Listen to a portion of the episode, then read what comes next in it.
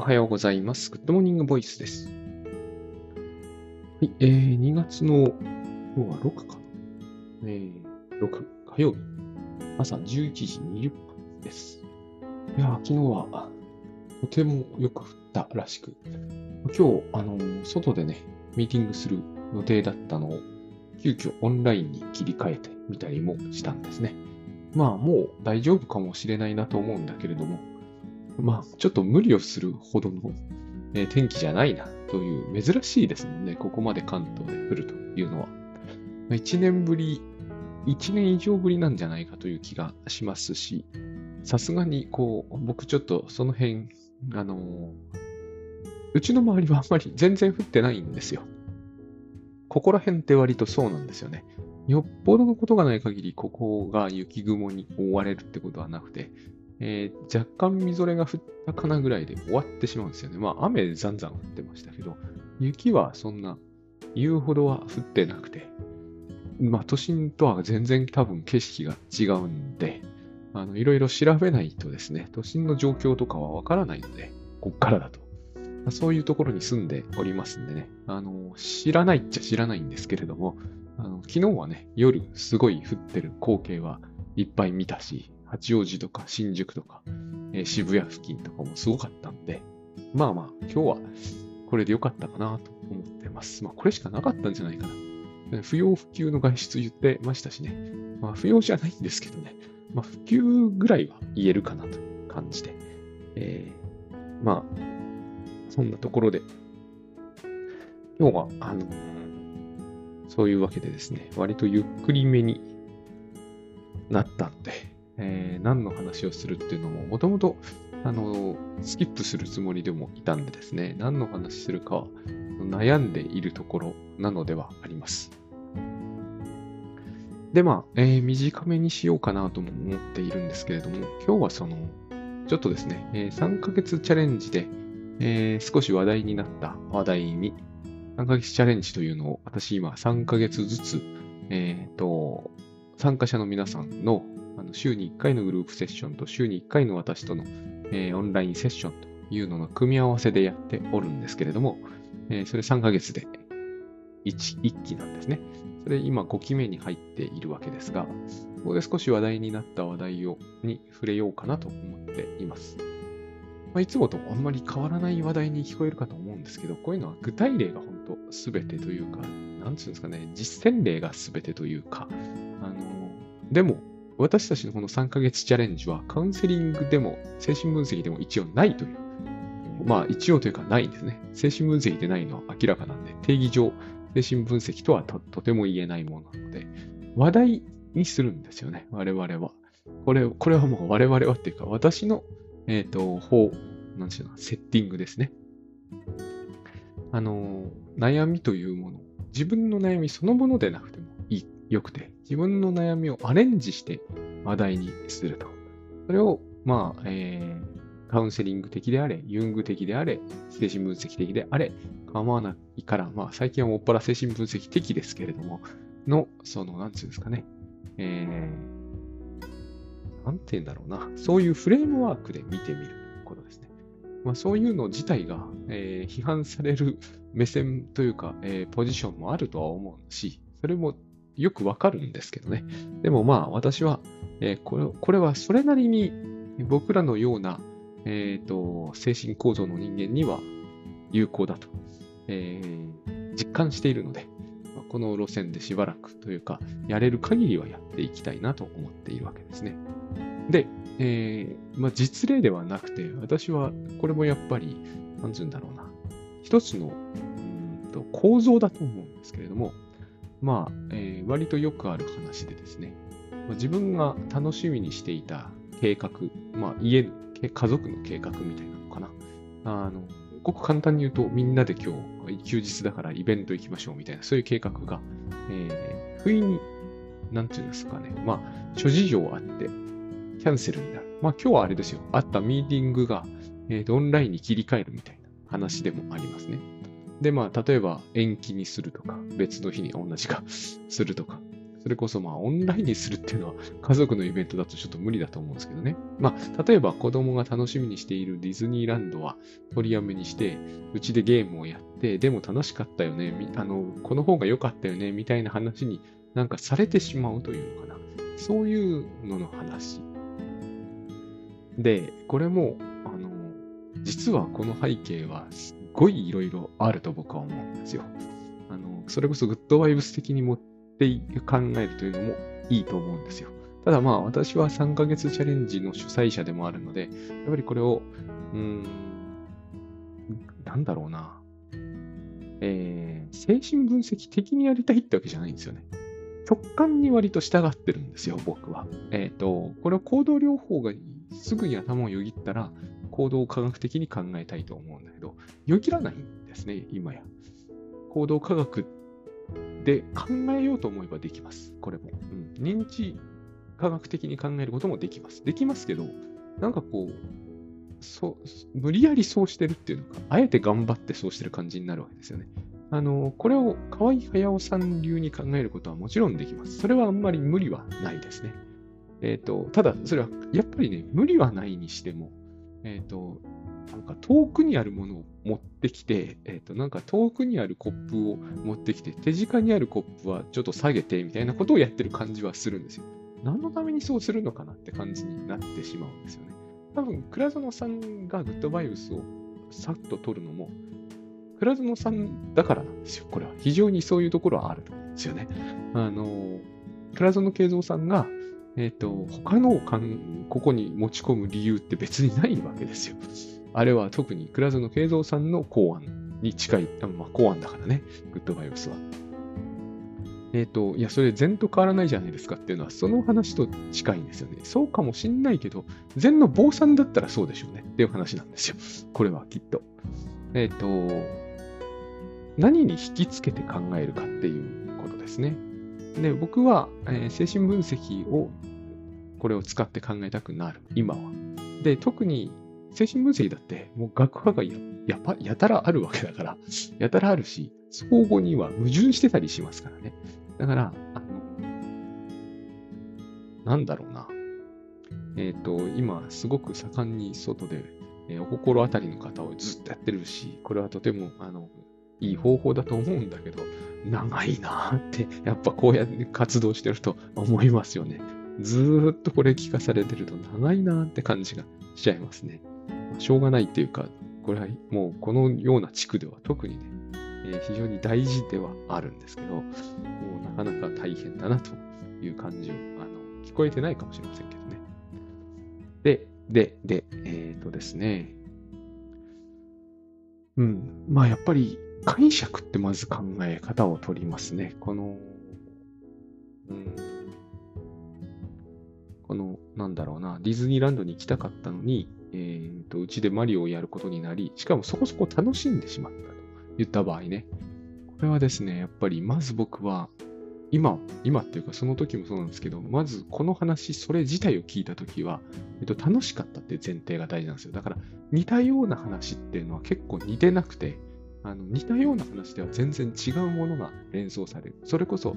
似てるんだけどグッドバイブスの方がはるかにこれはいいと思ったら僕はもう躊躇なくグッドバイブスの話にしちゃうんですね。えっ、ー、と、まあこれは倉園さんと一緒に仕事させてもらってるから、えー、そういうことを平気でできるっていうのと、えっ、ー、と、しやすいっていことは当然あります。だからやっぱりさっきの、禅の坊さんなら禅だろうとか、ジョン・カバト人ならマインドフルネスだよねっていう、そういうような話と近い。でもまあ、全部が全部マインドフルネスの人だからって、マインドフルネスしか喋んないなんてことはないわけじゃないですか。多分世の中の世間の常識みたいなのを喋ることだって当然あると思うんですね。僕だって、っとどんな時でも対象関係論の話がしたいですってわけでは決してない。もう別にそこはライフハックでいいじゃんっていう時もあるわけですよ。で、その、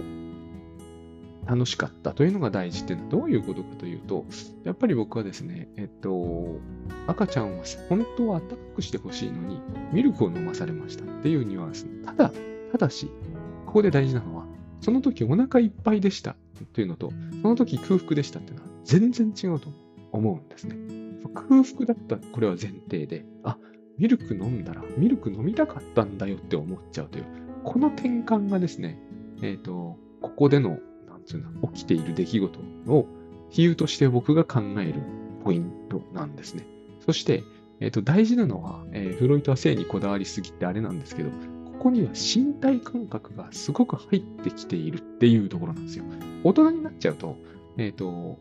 ディズニーランドがゲームになります。特にゲームっていうのはバーチャルの世界に近いんで、ていうかバーチャルの世界なんで、あんなのは本当にやったら困りますからね。バーチャルの世界じゃないですか。身体感覚がないように思っているわけですよ。もっぱら精神的なやりとりであるというふうに思ってんだけど、そこをちょっとね、ぐっと頑張って、えっ、ー、と、身体感覚が入ってきてるんだっていうことを思い出すべきだと思うんですよね。べき、べきではないかもしれないけど、思い出し、出さないと、この問題は、えー、見えてきにくい、すごく見えてきにくくなるというところを感じる。だから、僕はフロイトは性にこだわりすぎて言われちゃったんでる、言わ、言われてしまってると思っているんですよ。身体感覚、スキンシップみたいなもの、それも割とベッタベタのね、そういうものがここに滞在しているって考えると、割とこう、その、グッとくるものが出るんですよ。なんてことないじゃないですか、別に。いや、そのね、用事があったんだから、あるいは雪が降ったんだから、ミーティングがオンラインに急遽なりました。いいじゃないですか、それで。これは、あの、それこそですね、これも 3, 3ヶ月チャレンジで時々話題になるんですけど、この深刻な不幸をありきたりの不幸に変えるという話なんですよ。見ようによってはありきたりなんですよ。見ようによらないとありきたりじゃないんですよ。こっちのポイントが、つまりこれは体に関わったらありきたりでは済まないっていうことなんですよ。だって赤ちゃんにね、えー、寒い、これは身体的ですよね。あの、うーってなってると、寒いっていう概念がないから、これね、辛いと思うんですよ。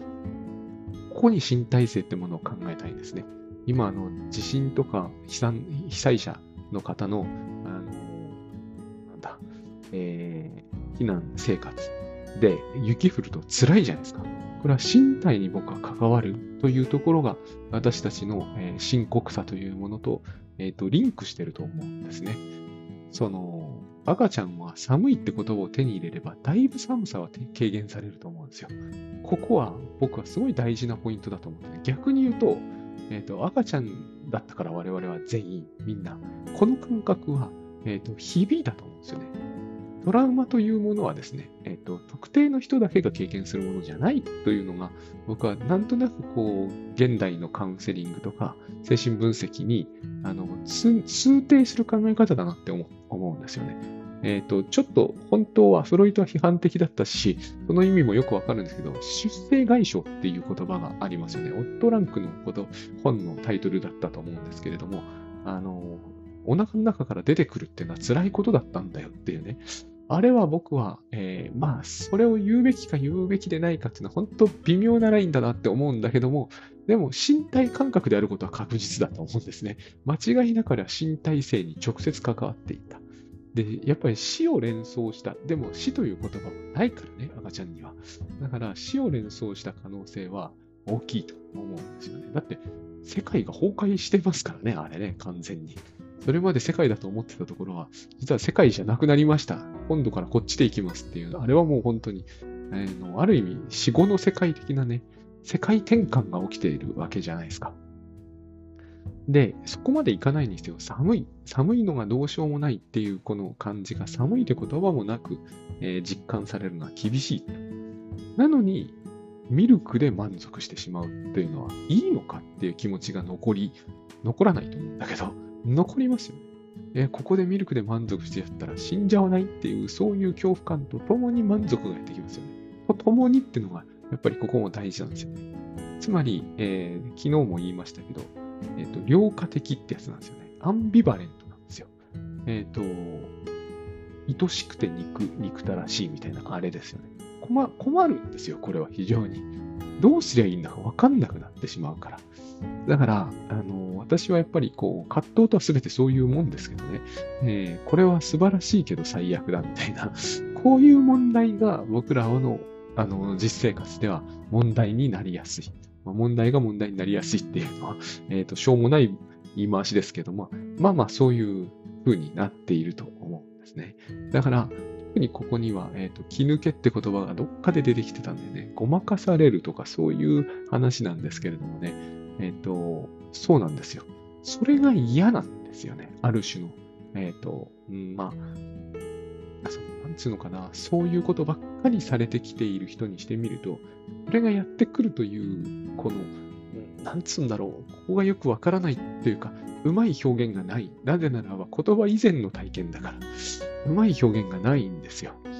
あの、だからこうね、あの、口愛とかって言ってるんだと、口が愛するとかね、オーラル期とかって頑張って言ってると思うんですよ。精神分析の世界ではね。言葉がないんですよ。これは結局。えっ、ー、と、いいおっぱいと悪いおっぱいでは、いいおっぱいに吸い付き、悪いおっぱいは噛みちぎって、後で後悔するとか、そういう話は、あの、ウリを割るの話にも、今話題になってるじゃないですか、実写化で。えっ、ー、と、一巻の最後の方で出てくるわけですよね。あの、誠さんというえー、の同棲している男の人と、同棲したんだから、恋人なわけですよ。でも、あの、相手の年収のことでね、えっ、ー、と、暴言を吐きまくって、で、誠さんは物全部持って出ていくと。それもどうかと思うんですけどね。で、これ完全にいいおっぱいと悪いおっぱいと、噛んだらお母さんがいなくなった問題、そのまんまじゃないですか。つまり、えっ、ー、と、妄想分裂ポジションから抑うつポジションなわけですよね。で、あの作者さんは、えっ、ー、と、すごい、なんちゅうのかな、えーと、物語展開上手な上に多分性格が、えーと、いいというかあの人生経験豊富なのかなとよく思うんだけど、えーと、この話をハッピーエンドにしてるんですよね。いや、いい、いい作者だなって思ったわけですよ。まあ、これ絶対実話だったらハッピーエンドにはなんないと僕は思うのね。だから、ここから先が、ここが、ここまでが大事だって大概思われるかもしれませんが、そうなんだけどね、恋愛では。えーとそういう暴言を吐かないで、関係壊さないようにしましょうというのがまあ大事だけど、僕はやっぱり精神分析的に見ちゃうんで、こっからが大事だって思うんですよね。こっからがやっぱ大事なんですよ。誠さんは誠さんのものを全部持ってったんじゃないですか。これだって僕どうかと思うんですよね。誠さんのものとあの相手のものの共有物はどうすんだよっていう話がすっからかんになりました。誠さんのものだけがなくなってますっていうのは無理がねえかっていう気もするんだけど、まあこれはあの漫画なんでね。問題はそっからなんですよ。それってつまり何が起きたか。何も起きてないとも言えるじゃないですか。でも絶対そうじゃないですよね。もう起きたことを、それによって彼女はすごい、えー、めちゃくちゃ抑うつ的になって階段で転んだりしてましたから、あの、身体性が関わってくる体ね、抑うつ的な状態なわけじゃないですか。で、ここに良化的なものがありますよね。えっ、ー、と、誠さんのことが大好きでなければ、このいなくなったということによって、こんなに、えー、心理的にボロボロになるほど落ち込む理由は全くないわけですよ。ところでもともといなかったわけですよ。そこにあったものも全部自分のものではないんだから、彼女は何も失ってないとも言えるわけですよ。そんな風に言う人は、あの場面では誰もいないでしょうけど、でも彼女は何も失ってないとも言えるわけですよ。これは不在論なんですよね。えっ、ー、と、いいおっぱいがなくなったというのは、えー、悪いおっぱいが登場したんではないんですよ。でも彼女の心の中ではすでに対象喪失が起きてるから、悪いおっぱいがに自分はもう攻撃されているぐらいな感じになってしまうのが、非常にこう、抑うつ的な状態を生み出すんですね。悪いものがそこにあるんですよ。誠さんがいないという悪いものがある。本当はそういうことはないわけじゃないですか。ここ、こういうものが、えっ、ー、と、まず起き、起きるはずなんですね。寒い。寒いとはどういうことか。えっ、ー、と、寒いという悪いものがあるわけじゃないんですよ。暖かいというものがないだけの話なんですよね。ラちゃんにそれを言っても無駄ですよ。無駄ですが、えっ、ー、と、しかもミルクでごまかされてしまうということは、つまり、本当は寒いというのは大した問題じゃないかもしれないんですよ。もちろんこれも赤ちゃんにとっては無駄ですよ。そんなこと言ってもね。ディズニーランドに行けなかったというのは、悪いことが起きたのかっていう話がここにまず一つあるわけですね。それはもともとなかったものなんじゃないのっていう話ですよ。今日のミーティングもそうで、えっ、ー、と、私のね、これはまあ別にそのディズニーランドみたいに、まあ、前々からワクワクしててね、みたいな、そういうんではないから、えっ、ー、と、ありきたりの不運みたいな話で済むんだけど、まあ、この場合ちょっとね、難しいんですよね。何が難しい？雪があるから、えっ、ー、と、いや、ミーティングがないっていうのは、何かがあるわけじゃないでしょっていうのはそうなんだけど、でも雪あるからな、みたいになるんだけど、雪が降ろうとなんだろうとですね、えっ、と、もともとなかったんじゃないのか、それって。実際もともとなかったんですよ。ここはライフハックの人たちが、えーと、もっともっと抽象度を上げていける部分だと僕はよく思うんですよね。仕事術でもビジネス書でもいいですよ。タスクに書いてあったものがやれないんですよっていう話を聞くたびに、おかしなこと言うなっていうところが僕はちょっとあるわけですね。まるでね、それでは、ええっ、と、株価が5倍になった株が、えっ、と、5日後に手に入ることになってたんですよ、みたいな。5倍に上がるはずだったんですよ、この株はっていう話を延々聞かされてるような気になるわけです。いくらその株が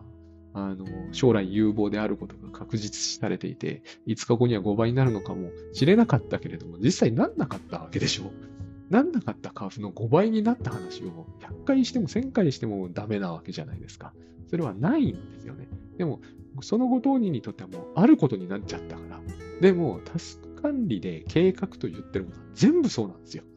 全部そうに決まっているわけじゃないですか。この日にやれたはずだとか、3ヶ月後には間に合うはずだったとか、えーと、こういうふうにしておけばやれたんだとかいう話を1万回しても、いや、それはそういう現実はなかった。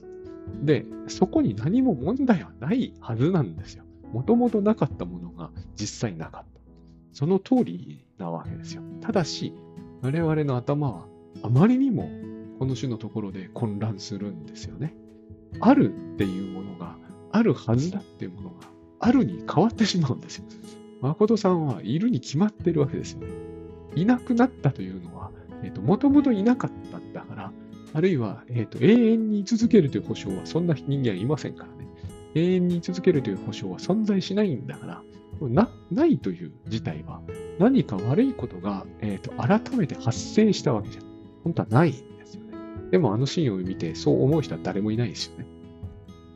だから我々は、そういうえー、身体的な問題を含むと特に恋愛って身体的な問題は必ず含むので、身体的なもの、つまり悪いおっぱいがあるという誤解をしてしまったら、もうそれは物理的にもあるぐらいに思うのはしょうがない。いけたはずだと、今日ミーティングがあったんだと。心がそういう、えー、混乱に落ちるのも、これはしょうがないんですね。当然そういうことは起こる。起こるんだけれども、ここからが大事なんですよ。ここまでが大事じゃないんですよ。ここからが大事なんですよね。タスク管理なんかですらそうなんです。ここまでが大事だと思っちゃうんですよ。いや、もっと前から確定申告を日々やっておけばみたいなこと、この前に話を持ってっちゃおうとするんです。あの時、誠さんに年収のことで暴言を吐かなければとかね、この雪の日にセッティングするじゃなくて、晴れの日にセッティングしておけばとかね、そういうことを言い出しちゃうんですよ、僕らはね。赤ちゃんが、いや、あの、お母さんがちゃんと最初からぐるぐる巻きにしといてくれればって言わないけど、そういうのと変わらないんです。そうではないだろうと思う。ここからが大事なんですよ。いなくなったところからが大事なんです。いないというものは、問題は、改めて悪いものが登場したんではなくて、もともとなかったんだから、私は何にも失ってないんです。この辺でグッドバイオスの倉園慶三さんのお話が、言葉がよく出てきますよね。何何を失ったんですかっていう質問は、これを意味している。私たちの心は何かがないっていう事態と、その、ないものがあるっていう事態を混同している。もうこういう表現しかできないんですよね。あの、毒のミルクを飲まされてるみたいな、えっ、ー、と、あるいは寒さにブルブル震える、えっ、ー、と、何か毛布を着させられているみたいな、そういうですね、赤ちゃんの観念に戻って考えてねっていう意味ですよ、これは。身体しかなかったらこういう観念を、つまり僕らはないっていうのは抽象概念だから。基礎中の基礎の抽象概念ですから。だからいないいないばって言うんですから。あの、基礎中の基礎の抽象概念ですよ。ないというものを理解しろと。つまり僕らないっていうことが分かってないって言ってるわけですよね。精神分析の世界ではね。悪いおっぱいがあるんだではないんですよ。誠さんがあのドローンして私に罰を与えている。まあ絶対そう思うんだけど、あの人はね、あのいなくなることで意地悪をしているんだっていうふうに考えるし、現にそういう側面もあるんですけど、でも、でも、でも、もともといなかったんだよと。で、いつか必ずいなくなるんだよと。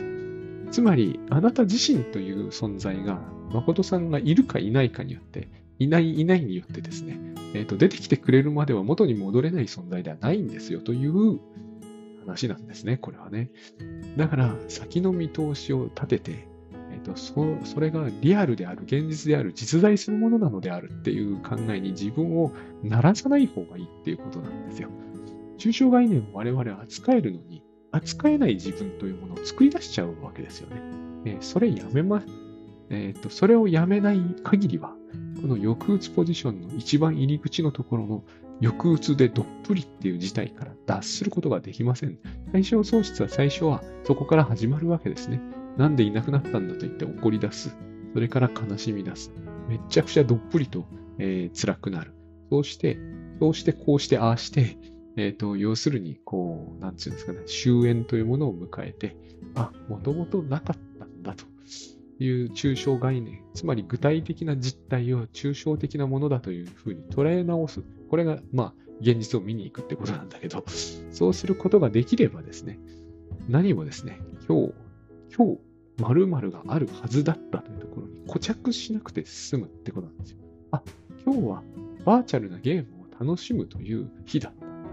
それだけになった方が、よっぽど自分の生活は楽になるわけですよね。ただ、ここにいわゆるミルクのごまかしみたいなものが入ってしまうと、話は一段とややこしくなるわけですよ。だから、空腹はミルクで満たすと。寒さはまた、後で何らかの形で満たせばいいわけですよね。ただ、赤ちゃんはそういうふうには、えー、物事を整理して考えることはできない。ただし我々はできるわけですよ。